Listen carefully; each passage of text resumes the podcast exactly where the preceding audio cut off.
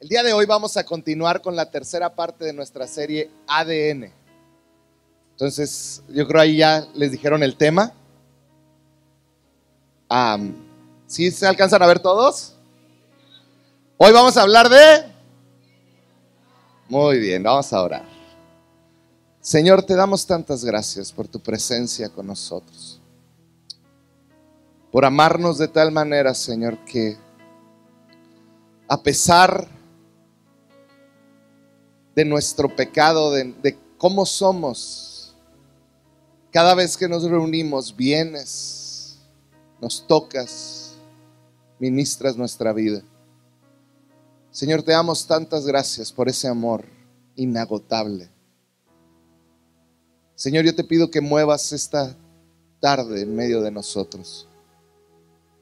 Que tu presencia traiga un cambio profundo a nuestras vidas, Señor, en el nombre de Jesús.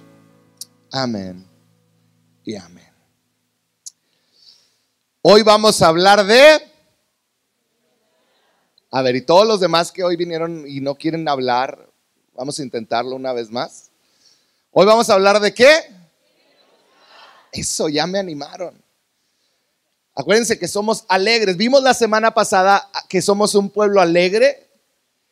La antepasada, aceptación, un pueblo que acepta. Y hoy vamos a hablar de generosidad. Y quizá eh, cuando viste el tema dijiste, hoy te dije que no viniéramos hoy. Hoy era el día que teníamos que faltar, porque si somos honestos, cuando hablamos de generosidad, lo primero que se nos viene a la mente es el dinero, ¿verdad? Y eso habla mucho. No te vayas a agüitar conmigo, ¿eh? Pero eso habla mucho de que es gran parte de lo que gobierna nuestro corazón. Porque generosidad no es el dinero, nada más. Muchos dijeron, hoy vamos a hablar del dar. El pastor va a recoger otra ofrenda al final. Lo puedo hacer si gustan, pero no es el plan. Generosidad es mucho más que el dinero. Hoy quiero que abras tu corazón, que abras tu mente y que puedas abrazar lo que la Biblia habla que es la generosidad. ¿Qué es el ser generoso? ¿Qué es? Cuando tú piensas, bueno, ¿cómo sé si alguien, alguien ha conocido a alguien aquí que dice, este es generoso? Levanta tu mano si conoces a alguien generoso. Yo conozco a varios. Y si somos honestos, pensamos generoso porque da dinero. Pero ¿sabías que hay gente generosa en amor? Hay gente generosa en, compasión, hay gente generosa en servicio, que dan abundantemente sin que alguien lo, lo pida, sin que alguien lo merezca aún. Generosidad es dar sin esperar nada a cambio. Generosidad es más que eso. Generosidad es dar abundantemente aun cuando no tienes obligación de dar. Ahora, saquémonos el signo de pesos de esto. Es dar aceptación, es ser alegre más allá, ser abundantes en dar perdón, más allá de tu obligación que tienes con alguien. Es más, aún con quien no tienes obligación de ser generoso. Ser generoso es amar aunque no te amen. Me hace pensar en Jesús. Que Romanos mismo dice, nos amó cuando nosotros le rechazábamos a Él y Él nos amó, fue generoso en amor. Si podemos hablar de alguien que es generoso en algo que realmente tiene un impacto, es Dios. Él fue generoso al dar a su Hijo Jesús. Amar aunque no te amen. Amar aunque las otras personas no esperen que los ames. Amar a los que no merecen ser amados. Eso es ser generoso. Ser generoso es respetar aunque no te respeten. Ser generoso es respetar aunque no te respeten, es dar respeto aún a aquellas personas que no se esperan que tú las respetes. Ser generoso es dar respeto aún a los que no se merecen respeto. Eso es ser generoso. Ser generoso es bendecir. Es bendecir aún a los que te maldicen. Hello. Bendecir a los que hablan mal de ti. Ser generoso es decir, no, yo te bendigo y te va a ir bien aunque tú me desees el mal.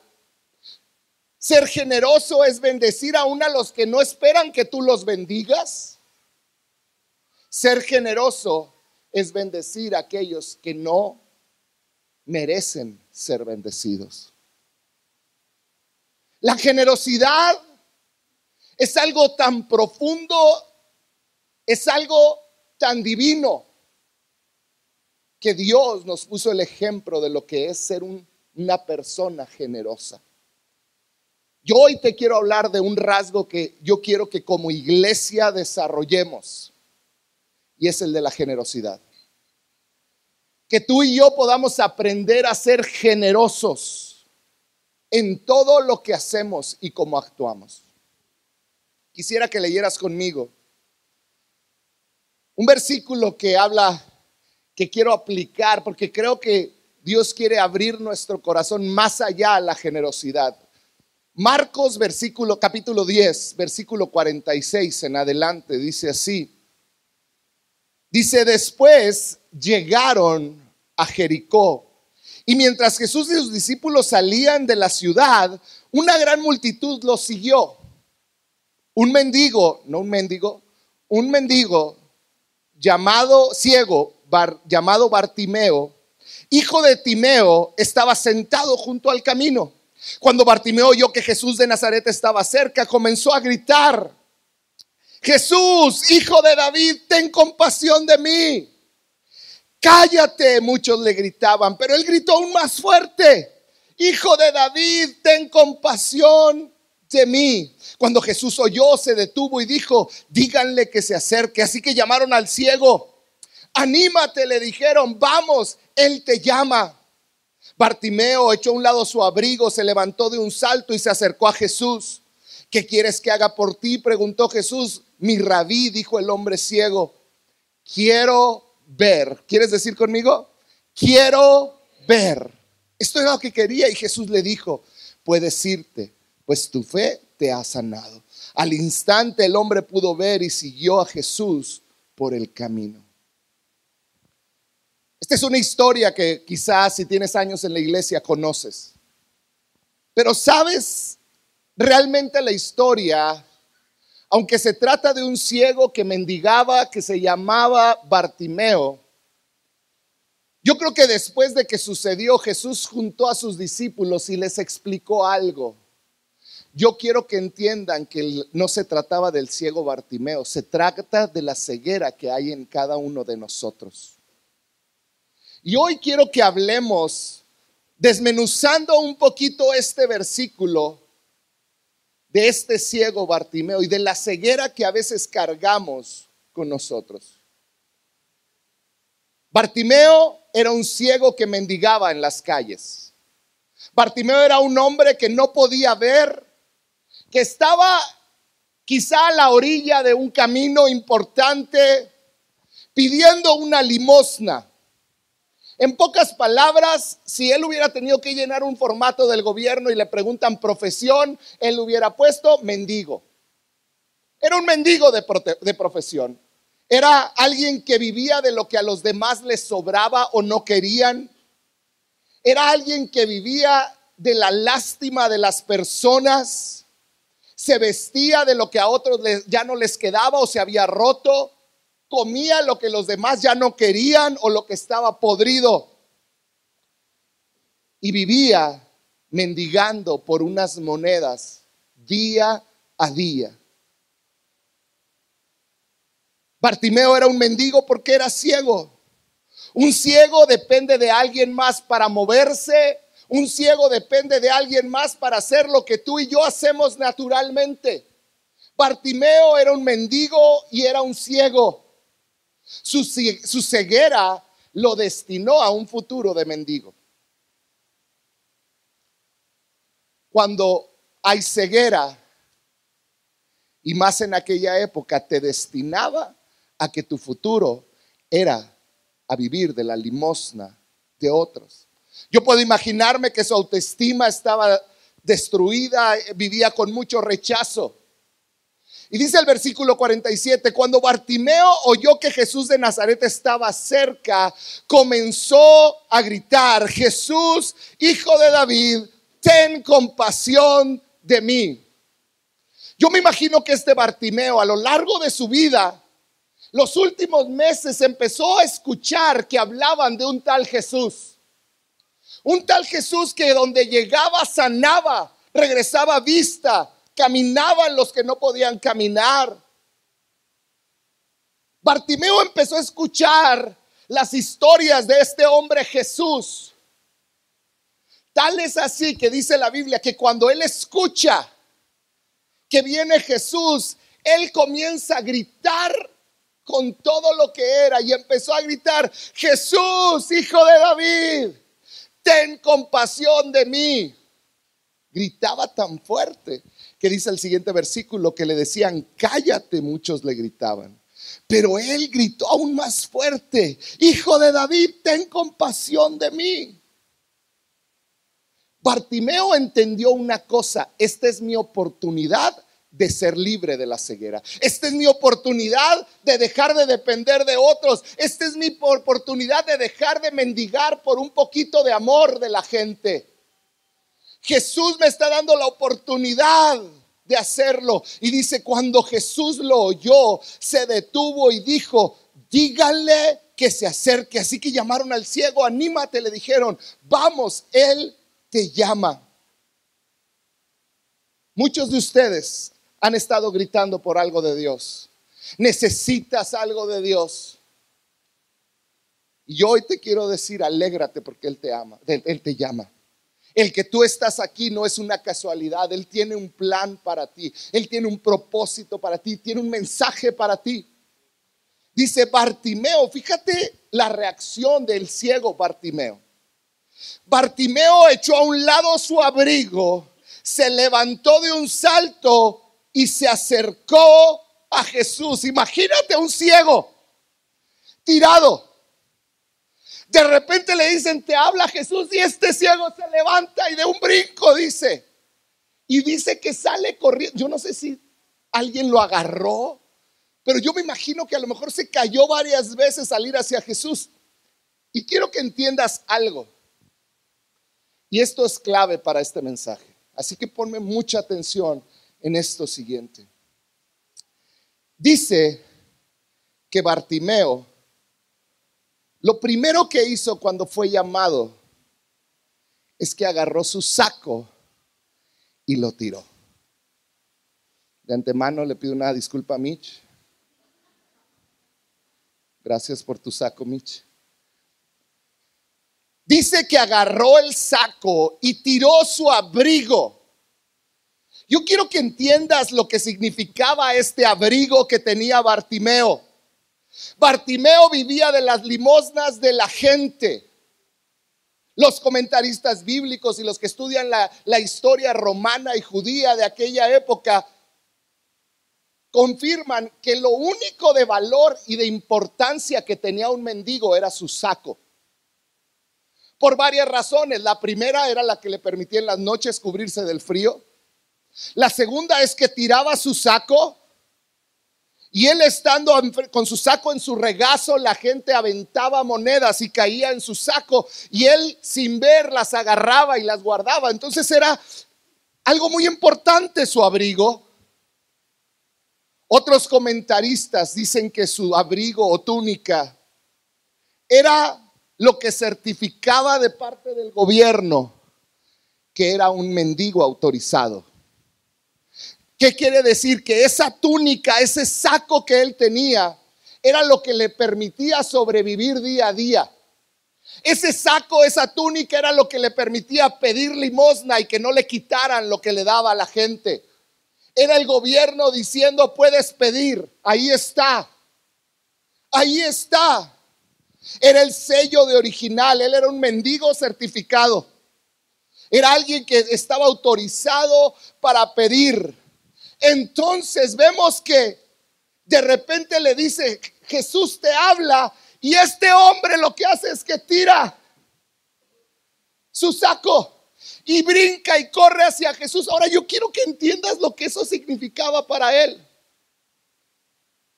Cuando él se levanta, tira su saco, dice la Biblia que en ese lugar había mucha gente porque dice que muchos le gritaron, cállate. ¿Se acuerdan? Quiere decir que en ese momento había una multitud de gente. Al él aventar su saco, la gente empezó a pasar encima del saco. Perdón, Mitch. La gente empezó y quizá lo traían ahí al saco y quizá lo pateaban y decían, ay, esa cochinada que es. Y quizá lo agarraban y ahora para el otro lado. Y ahora... El caso es que después de varias patadas, ese saco, ¿quién sabe dónde quedó? Yo pago la tintorería.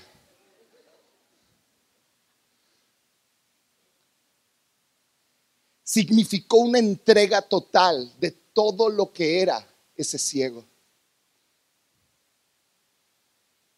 ¿Qué pasaría si después de que se encuentra con Jesús, y esto debe de haber pasado por su mente, que si no recibo la vista?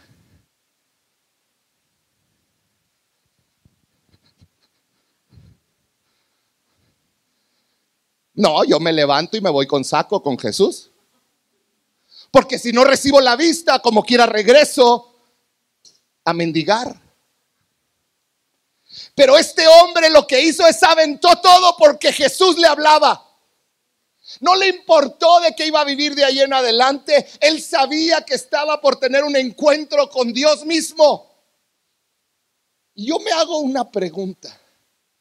¿Será posible para nosotros tener dos ojos, ver lo que Dios ha hecho y aún así estar ciegos? ¿Será posible para ti y a mí ver con nuestros ojos las maravillas de Dios y aún así no ver realmente quién es Dios? Vivir cegados a Él. Cada vez que tú pierdes tu habilidad de ver, crece tu necesidad de mendigar. Cuando tú no puedes ver lo que es Dios, tu necesidad de mendigar comienza a crecer, comienzas a sentirte menos. En pocas palabras, cuando pierdes la visión, comienzas a mendigar. Cuando comienzas a perder la vista, comienzas a exigir ayuda de otros. Cuando te sientes un ciego, te conviertes, te conviertes en alguien que mendiga por un poco de lo que le sobra a otra persona. ¿Qué pasa cuando se va la luz?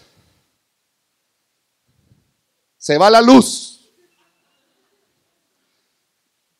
¿Qué pasa cuando se va la luz?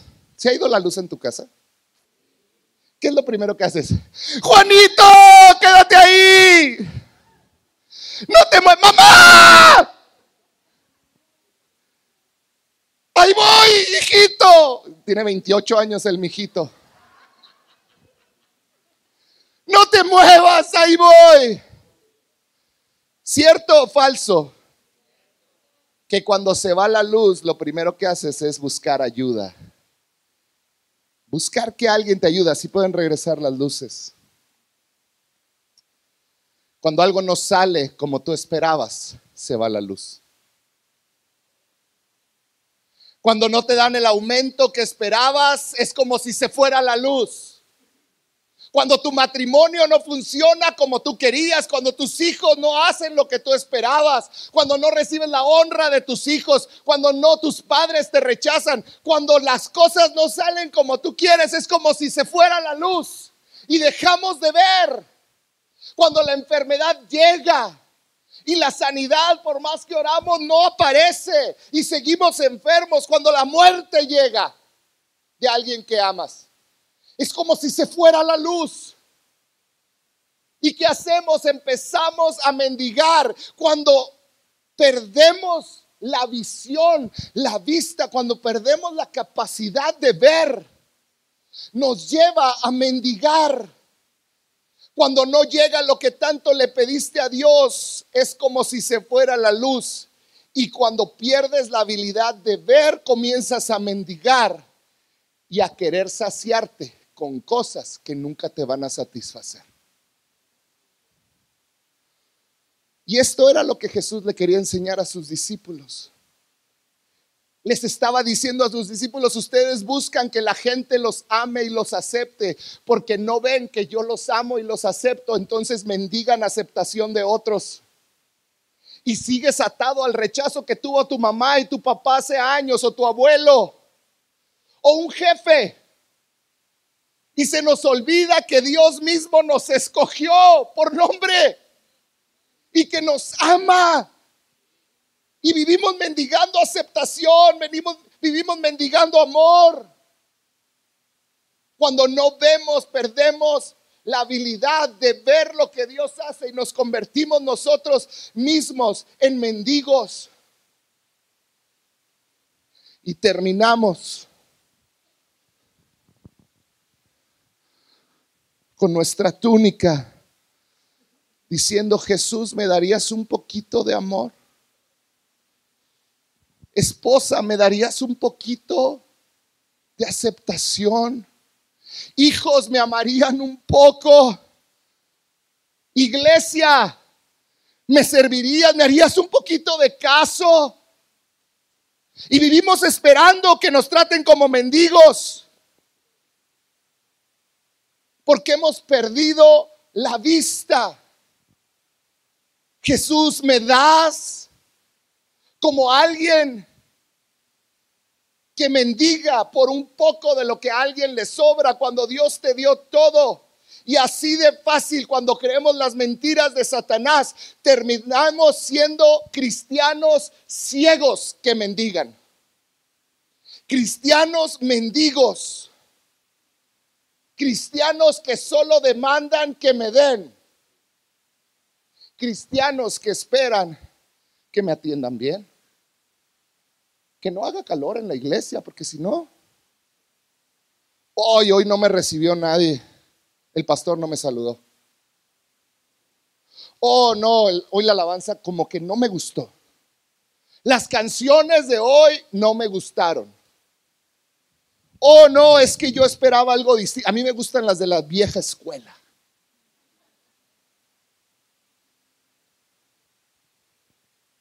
Terminamos siendo cristianos que venimos a la iglesia a recibir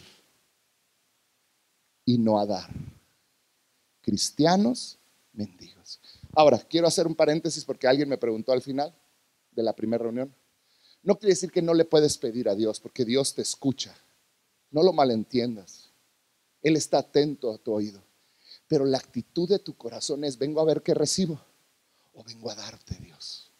Vengo a darme para mis hermanos. Vengo a sacrificar horas de que pudiera estar dormido a lo mejor. O trabajando. Pero ¿a qué vienes? Cristianos mendigos, pero Jesús nos enseñó a ser cristianos generosos, cristianos que aman, aunque no se merezcan que los amen los demás.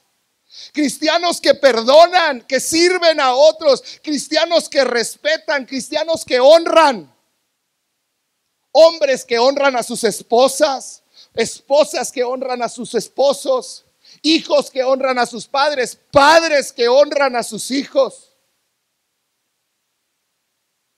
amigos que nos honramos aunque tenemos diferencias y no hablamos mal el uno del otro, sino que nos cubrimos nuestros errores y nuestras espaldas y nos porque somos un solo somos generosos como él es. Por eso te digo, generosidad implica el haber dejado el estado de la ceguera.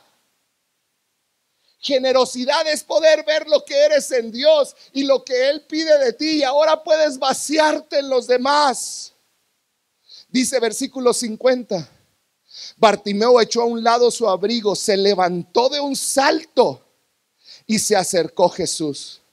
¿Qué quieres que haga por ti? preguntó Jesús. Si me ayudan con el piano, por favor. Mi rabí, dijo el hombre ciego, quiero ver. Yo quiero que te imagines la escena. Ahí está Bartimeo. Avienta su saco, sale corriendo a Jesús y llega y Jesús le dice, ¿qué quieres? ¿No es obvio? Quizá en el cachito que corrió, Bartimeo se tropezó cuatro veces porque no veía. Bartimeo no veía nada. ¿Cómo es que llega Jesús y le dice, ¿qué quieres?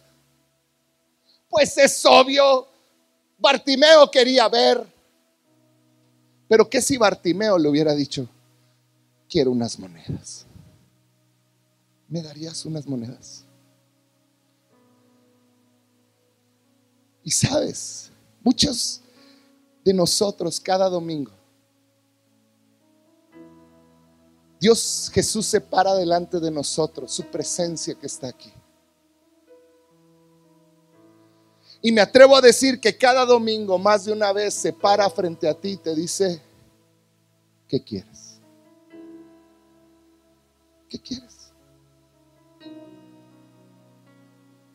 Y muchas veces respondemos una limosna. Quiero que me acepten. Quiero que mi mamá, quiero que mis hijos, quiero, quiero que en mi trabajo, quiero que Quiero que me acepten, quiero que me amen, quiero sentirme parte. Y terminamos pidiendo limosna. Cuando lo que necesitamos es ver.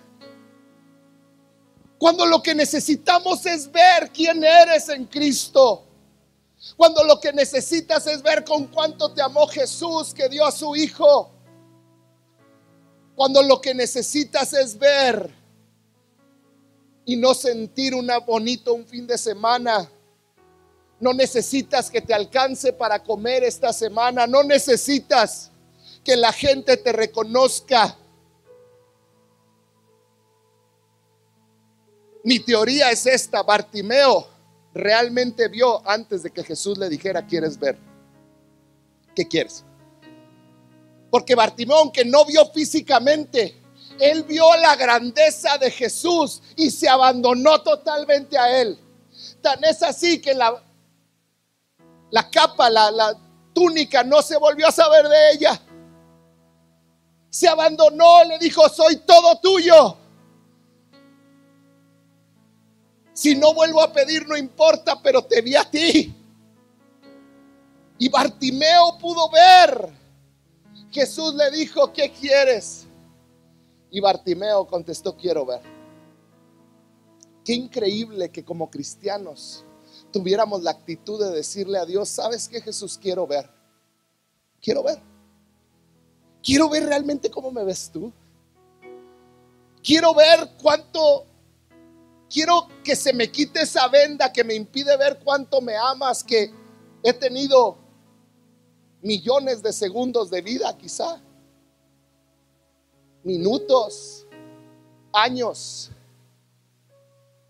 Quiero que se me quite esa venda y pueda ver cuánto me amas, que me diste hijos. Y a veces me enfoco más en cómo me tratan ellos que en tu amor. Me enfoco más en cómo me va económicamente que en cuánto me amas tú. Quiero ver. Quiero ver, le decía, le dijo Bartimeo a Jesús.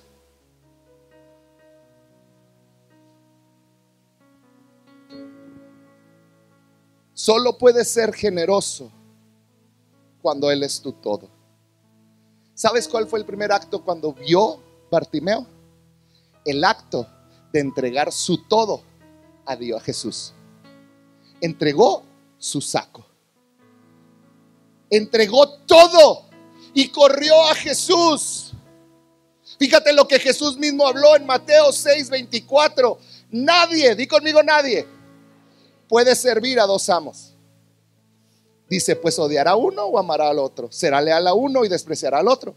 No se puede servir a Dios y al dinero.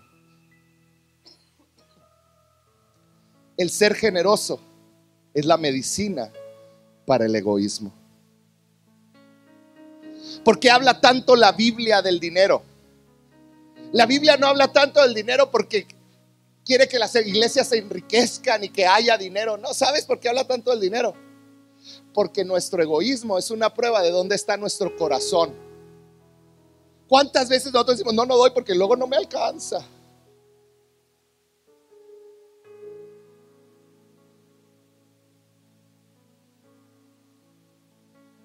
Porque nuestro egoísmo determina que hemos puesto nuestra adoración a un Dios que es un Dios pirata.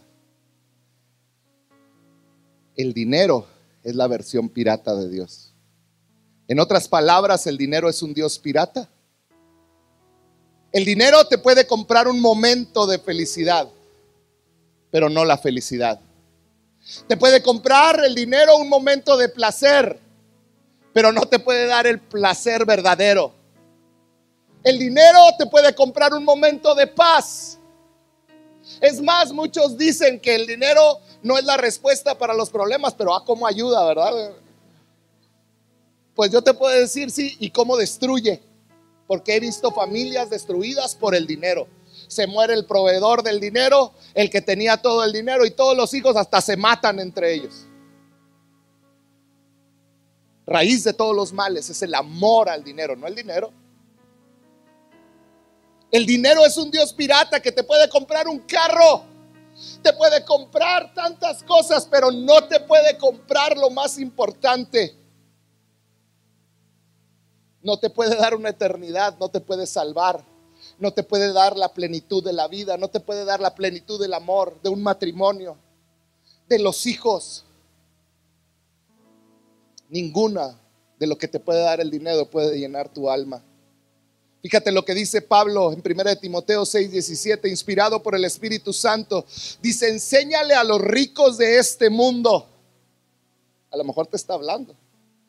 No sean orgullosos, a que no sean orgullosos ni que confíen en su dinero, el cual es inestable Deberían depositar su confianza en Dios, quien nos da en abundancia todo lo que necesitamos para que lo disfrutemos. Diles que usen su dinero para hacer el bien. Deberían ser ricos en buenas acciones, generosos con los que pasan necesidad y estar siempre dispuestos a compartir con otros. De esa manera, al hacer esto, acumularán su tesoro como un buen fundamento para el futuro, a fin de poder experimentar lo que es que vida ¿Quieres, ¿Quieres ahorrar para tu futuro? Sé generoso. Sé generoso. Es el fundamento para el futuro, para vivir la vida verdadera. No sirvas al dinero, que el dinero te sirva a ti. Que el dinero no te diga a dónde vayas, que tú le digas al dinero a dónde va. si tu vida gira en torno a todo lo que tienes o a lo que no tienes, si tu vida gira en torno a lo que hay o lo que no hay, entonces quizás dicho esta frase, doy si me sobra, voy a diezmar si me alcanza. Si me dan el bono extra, entonces sí doy. Y te voy a expresar qué es eso. Es como si el ciego Bartimeo, cuando Jesús le habló, se levanta de un brinco, pero luego se acuerda, mañana tengo que comer. Entonces lo que hace Bartimeo es agacharse de nuevo, esconder su saco y luego acercarse con Dios. Aquí estoy, Dios y que Dios diga, ¿qué quieres? Quiero ver. ¿Sabes qué es esto? Es porque no tengo confianza en ti, Dios. Esto se llama en inglés safety net. Mi red por si me caigo. Esto es mi cuentita de banco por si no todo sale como va contigo. Esto es por si tengo que regresar a mendigar, porque tú realmente no me vas a dar, posiblemente. Cuando tú llegas así con Dios y no te entregas y entregas de lo que te agarras. ¿Sabes qué estás haciendo? Estás dudando de Dios. Y si tú te fijas en el versículo de Bartimeo, Jesús le dijo, no le dijo otra cosa, le dijo, tu fe te ha salvado. Y tú puedes decir, ¿cuál fe? ¿La de que corrió de, ahí, ahí donde estaba Jesús? No, la fe de soltar todo lo que era su sustento, todo lo que era para él valioso, lo, que lo único que él tenía, lo soltó y se fue con Jesús.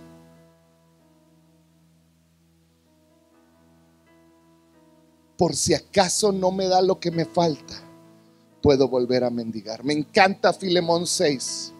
Dice Filemón 6, 6 Filemón 1, 6. Pido a Dios que pongas en práctica, fíjate este versículo es clarísimo. Pido a Dios que pongas en práctica qué cosa? La generosidad que proviene de dónde? De tu fe, de lo que crees. O sea que lo que creemos nos debe de empujar a ser generosos en todo lo que somos. Dice, pon en práctica todo lo que proviene de tu fe a medida que comprendes y vives todo lo bueno que tenemos en Cristo. En pocas palabras, mi generosidad revela quién es mi Dios. Cuando tú eres generoso, estás diciendo, ese es mi Dios, un Dios generoso y yo soy igualito a Él un Dios generoso. La generosidad revela en qué clase de Dios creo. Mi generosidad revela qué clase de Dios sirvo. Lo sirvo a Él, lo sirvo al dinero. Mi generosidad revela qué clase de Dios adoro. Lo adoro a Él, lo adoro al dinero. Mi generosidad revela dónde he puesto mi confianza, en Él o en mi esfuerzo.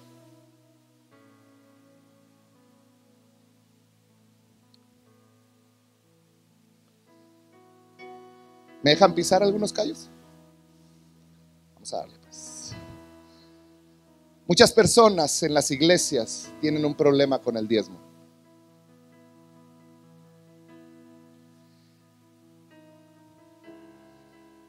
Y tienen el problema porque creen que le están dando el dinero al pastor. Yo no sé qué haga el pastor con el dinero. He llegado a tener gente que me dice, no le voy a dar el dinero, pero yo le compro algo que le necesite. ¿Sabes qué me está diciendo? No confío en usted. Más de una vez. Esta semana. No, no es cierto. En alguna ocasión me lo han dicho. ¿Y sabes qué es lo que más me extraña? que no confían en un pastor para que administre un dinero que ni es de ellos, pero sí le confían su vida espiritual y permiten que ese pastor les enseñe verdades espirituales. Entonces, si le confías tu vida espiritual a un pastor y no tu dinero, quiere decir que para ti es más importante el dinero que tu vida espiritual. entonces hay algo que está mal. Porque si no le, yo te voy a decir, si a alguien no le confías el dinero, menos tu espiritualidad. Menos. Es tu eternidad. Vato, iba a decir, es tu eternidad, vato. es tu eternidad. Eso de tener un adolescente en casa a veces me mata. Es tu eternidad. Es contradictorio. Me encanta lo que dice Malaquías 3:10. Dice, traigan todos los diezmos al depósito del templo para que haya suficiente comida en mi casa. No dice para que apenas alcance. Dice, si lo hacen, dice el Señor de los ejércitos celestiales, les abriré las ventanas de los cielos, derramaré una bendición tan grande que no tendrán suficiente espacio para guardarlo. Y me encanta cómo termina. Dice, inténtenlo. Casi dice, ay, por favor, inténtalo. Pónganme a prueba. Y van a ver si no sucede. En pocas palabras, la generosidad maximiza la bendición de Dios sobre tu vida. Cuando tú das amor a quien no se merece ser amado y eres generoso en amor, en perdón, se maximiza la bendición de amor y perdón sobre tu vida. Cuando sirves al que no merece ser servido, de repente vas a ver, hasta ángeles te van a estar sirviendo. Es increíble, pero son las leyes del reino. Por eso Jesús dijo, hay más bendición en dar que recibir. ¿Me dejan pisar otro callo? Ya que andamos pisando callos hoy.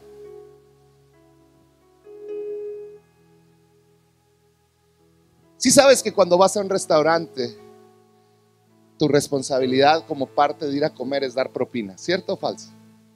¿Cuánto es la propina que se debe de dar? ¿Y por qué nunca la dejan?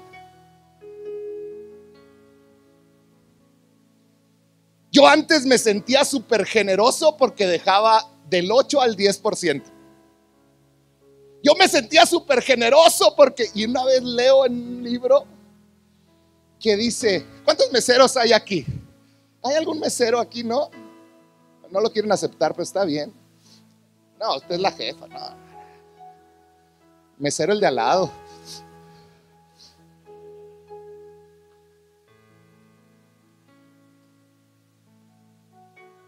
Y decía esto el libro.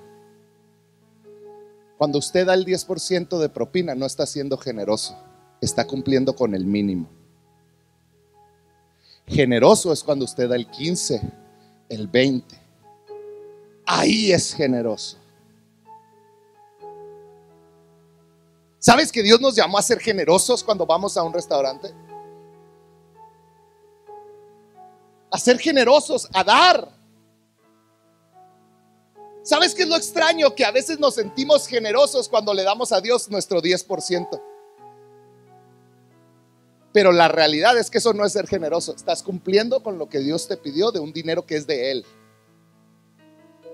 Tu diezmo es cumplir el 10%. Ser generoso es lo que das por arriba de ese 10%. Lo que bendices a otras personas. Eso es ser generoso. Dios nos está llamando a ser un pueblo generoso. Pido a Dios que pongas en práctica, iglesia, pon en práctica la generosidad que proviene de tu fe a medida que comprendes y vives todo lo bueno que tenemos en Cristo. Seamos generosos. ¿Sabes? El dinero no cambia matrimonios, no sana matrimonios. El dinero no cura el cáncer, el dinero no restaura drogadictos, el dinero no rescata alcohólicos, el dinero no puede darte lujos permanentes, el dinero no puede darte un hijo. El dinero no hace milagros. Pero cuando tú le das a Dios todo eso que no sucede con el dinero, sucede en este lugar. Aquí hay testimonios de milagros, de matrimonios restaurados, de enfermedades sanadas de hijos restaurados. Aprendamos a vivir un estilo de vida generoso. Proverbios 11:24 y con esto termino. Dice, da con generosidad y serás más rico. Sé tacaño y perderás todo. Seamos un pueblo que da. Y el dinero es solo una parte que no es tan importante como el ser generosos en perdón. Yo sé que a todos los que están aquí los han lastimado. Hoy Dios te está llamando a ser generoso en perdonar. Ser generoso en amar a quien no se merece ser amado. Esa mujer, ese hombre que te lastimó,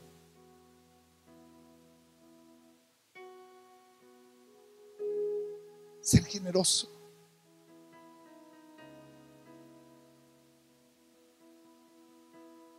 No sé por qué voy a decir esto. Mi esposa se asusta, me voltea a ver cada vez que digo algo así.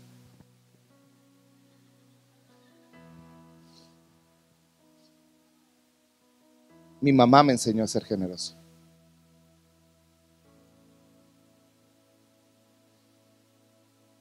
Mi mamá tuvo una madrastra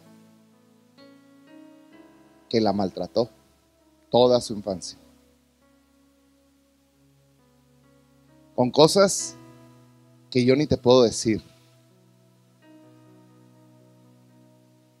Y yo me enteré todo por otras personas, porque mi mamá nunca habló mal de ella. Y mi mamá nos decía, perdone, ¿sabes?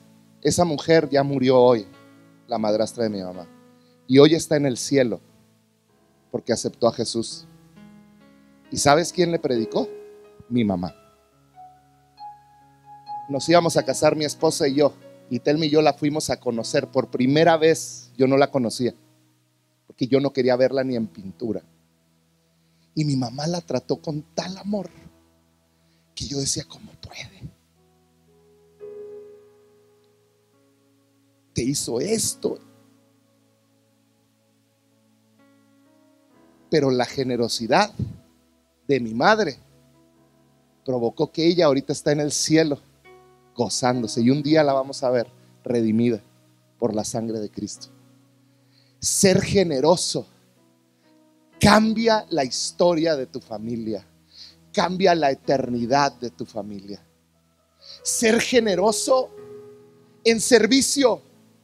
Tenemos que ser una iglesia generosa que venimos y no esperamos que me den, que yo estoy dispuesto a salirme, a estar en el estacionamiento con, perdónenme, con mujeres que a veces no saben estacionarse.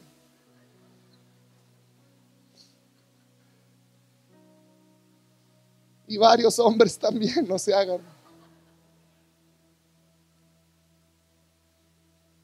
Ser generoso en mi servicio, estar con muchachitos allá atrás, con jóvenes, con adolescentes. Ser generoso es una actitud del corazón que nos hace no venir a una iglesia a ver qué recibo y que me hace venir y decir, ¿qué te voy a dar ahora, Dios?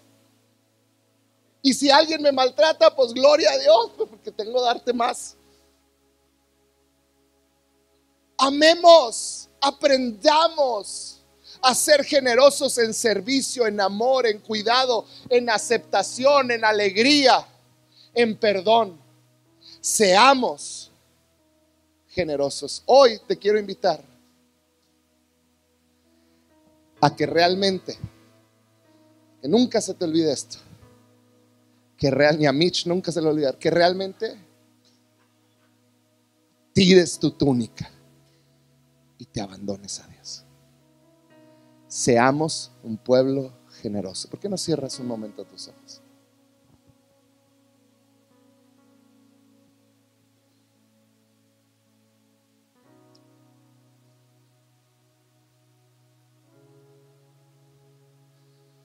Si Dios te está llamando en este momento a ser generoso en alguna de las áreas que mencioné, puede ser en el perdón, en el amor, en el servicio, en la aceptación, en la alegría Puede ser en el dinero.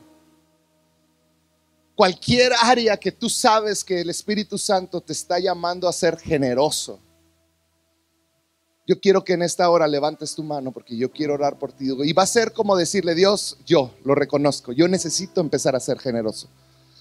Si tú quieres empezar a ser generoso, levanta la mano en alto, quiero verla, quiero ver tu mano en alto. Y ahí donde estás empieza a decirle, Señor, ayúdame a ser generoso. Hoy puedo ver la luz, Señor. Hoy entiendo lo importante que es mi actitud hacia todo mi alrededor, hacia todo lo que tengo, hacia todo lo que soy, hacia todo lo que otros me hacen. Señor, ahí donde estás, dile, quiero ser generoso.